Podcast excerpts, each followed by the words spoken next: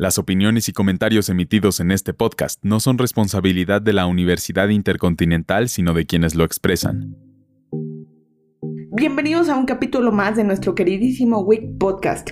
Yo soy Chelito y hoy les quiero contar que ya estamos a nada de vivir otra Copa Mundial de la FIFA, la primera que no será en verano y también la primera en el mundo árabe. Estamos a poco más de medio año de que dé inicio el torneo que paraliza al planeta y que hace que solo se hable de fútbol durante un mes en todos los rincones de cada uno de los países participantes. La Copa del Mundo ya espera a las mayores selecciones de fútbol de todos los continentes para celebrar la importante cita del deporte que se festeja cada cuatro años. Y al día de hoy solo falta la clasificación de tres países para que los bombos del sorteo estén completos. Qatar, Bélgica, Brasil, Francia, Argentina, Inglaterra, España, Portugal, Dinamarca, Holanda, Alemania, México, Estados Unidos, Suiza, Croacia, Uruguay, Senegal, Irán, Japón, Marruecos, Serbia, Polonia, Corea del Norte, Canadá, Túnez, Camerún, Ghana, Ecuador y Arabia Saudita ya tienen su boleto para pisar tierras árabes del 21 de noviembre al 18 de diciembre del 2022 y quedarán tres repescas pendientes. El Gales, Escocia, Ucrania en Europa y los dos playoffs internacionales entre Perú contra el mejor tercero de Asia, Australia o Emiratos Árabes Unidos y el campeón de Oceanía, Nueva Zelanda, contra el cuarto de la CONCACAF que es Costa Rica. Estas eliminatorias se celebrarán en junio, ordenando definitivamente el torneo. La razón por la que este mundial se juega en noviembre-diciembre tiene que ver con el calor. En junio y julio las temperaturas del país árabe llegan a los 50 grados, condición que hace imposible soportar una competencia de fútbol tan masiva. Además de esto, y dada la riqueza de la tecnología de Qatar, los estadios contarán con aires acondicionados enormes que permitirán establecer una temperatura adecuada para la práctica del deporte. La fase de grupos está pactada para realizarse del 21 de noviembre al 2 de diciembre en el Al Bayt Stadium, Khalifa International Stadium, Al Tumam Stadium, Al Rayyan Stadium, Lusail Stadium, Ras Abu Abound Stadium, Education City Stadium y el Al Janoub Stadium.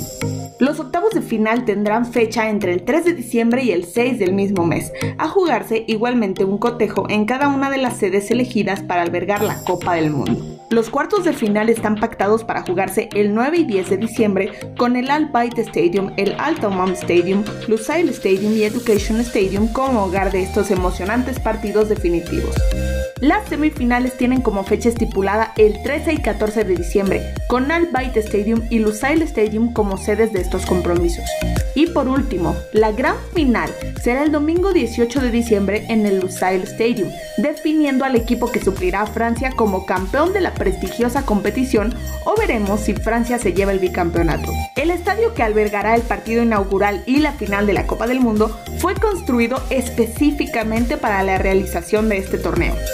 El mismo tiene una capacidad de 94.500 espectadores y además cuenta con una recubierta con una capa de color plateado y su fachada tiene una recubierta color dorado.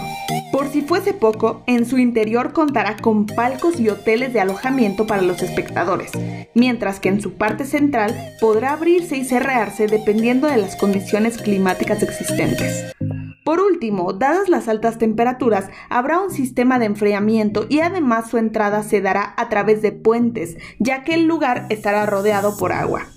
Otra cosa que es impresionante de este mundial es que el lugar de la inauguración y final del mundial es una isla artificial, la cual todavía está en estado de construcción y fue creada especialmente para albergar la Copa del Mundo. Está ubicada a 15 kilómetros de la ciudad de Doha y tendrá 35 kilómetros cuadrados y se prevé que podrá alojar a unos 200.000 habitantes. Y bueno, muchos de los aficionados que tienen la oportunidad de ir a vivir la Copa del Mundo puede que se encuentren con un gran problema para vivir este evento como están acostumbrados, pues en Qatar el consumo del alcohol está prohibido tanto en la calle como en eventos al aire libre. Sin embargo, se sabe que la FIFA hará un reclamo al país para que se permita la venta de bebidas alcohólicas dentro de zonas reconocidas como Fan Fest o Fan Zone, las cuales se caracterizan por juntar a personas de todos los países que se dan cita en la Copa del Mundo. El emblema que se utilizará para esta edición es muy bonito y con un significado precioso. Como en cada edición se busca resaltar a la copa, pero esta vez las curvas del emblema representan las ondulaciones de las dunas del desierto y su forma representa tanto el número 8, un recordatorio de los ocho estadios asombrosos que albergarán partidos, como el símbolo del infinito, que refleja la naturaleza interconectada del evento. El balón también es muy importante y en esta ocasión su nombre es Al Risla, traducido como El Viaje, y la marca volverá a ser Adidas por catorceava vez en el Mundial. Su color será blanco con algunos detalles en azul, amarillo y rojo, concebido para soportar la máxima velocidad de los partidos, puesto que se desplaza por el aire más rápido que ningún otro esférico. Y bueno, ya habiendo destacado lo bonito del evento, también es importante destacar que este mundial es el más polémico hasta ahora. Desde el minuto 1, Qatar 2022 ya estaba envuelto en críticas, polémicas, acusaciones e investigaciones. Desde 2017, Qatar permanece bloqueado por sus principales vecinos o cercanos, todos países musulmanes, Arabia Saudita, Bahrein, Egipto, Emiratos Árabes Unidos, Libia, Maldivas y Yemen.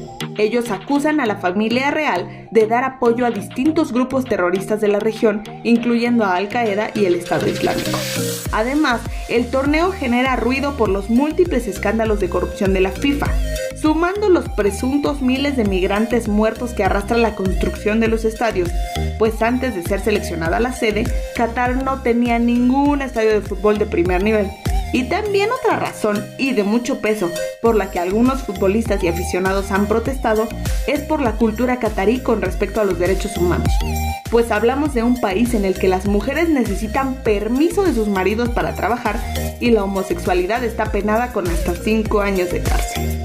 Pero todo parece indicar que no habrá cambios, pues implicaría demasiado dinero, prestigio y hasta indignación de Qatar por lo que nos queda ver el lado bueno de este torneo, que siempre nos tiene sorpresas y sin dudas es uno de los favoritos de todos los espectadores, seamos aficionados o no.